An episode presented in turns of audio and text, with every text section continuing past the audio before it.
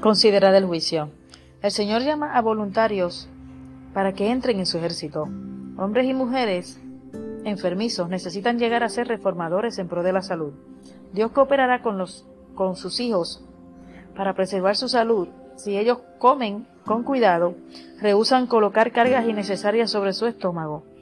Bondadosamente, Él ha hecho que la senda de la naturaleza sea segura, fuera segura, y lo suficientemente amplia como para que ellos anden en ella. Él nos ha dado, como nuestro sustento, las producciones saludables de la tierra. El que no escucha la instrucción que Dios ha dado en su palabra y en sus obras, el que no obedece sus mandatos divinos, tiene una experiencia defectuosa. Es un cristiano enfermizo. Su vida espiritual es débil y vive, pero su vida está desprovista de fragancia desperdicia los preciosos momentos de gracia. Muchos han hecho un gran daño a su cuerpo al desatender las leyes de la vida y no pueden recobrarse nunca de los efectos de su descuido, pero aún ahora pueden arrepentirse y convertirse. El hombre ha tratado de ser más sabio que Dios y se ha convertido en ley para sí mismo.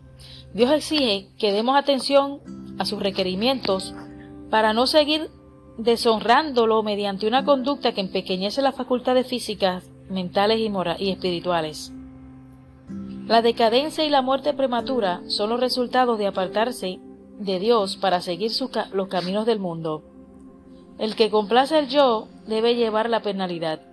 En el juicio veremos cuán serio, cuán seriamente Dios considera la violación de las leyes de la salud. Entonces al echar una mirada retrospectiva a nuestra conducta, veremos cuánto conocimiento de Dios podríamos haber obtenido, cuán nobles caracteres podríamos haber formado si hubiéramos tomado la Biblia como nuestro consejero. El Señor está esperando que sus hijos se hagan sabios en la comprensión de las cosas.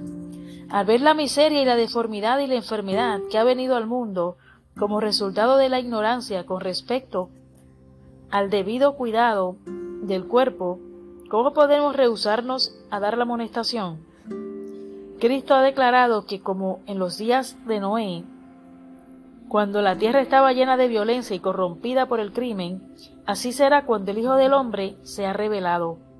Dios ha dado una gran luz, y si andamos en esa luz veremos su salvación. Necesitamos realizar cambios decididos. Es tiempo de que, no, de que humillemos nuestro orgullo, nuestros corazones obstinados y busquemos al Señor mientras puede ser hallado. Como pueblo debemos humillar nuestros corazones delante de Dios, porque las cicatrices de la inconsecuencia se hallan en nuestra práctica. El Señor nos exige que nos pongamos de acuerdo con su, con su plan. El día casi ha pasado, la noche está por llegar. Ya se ven los juicios de Dios, tanto en tierra como por mar. No se nos otorgará un segundo tiempo de gracia.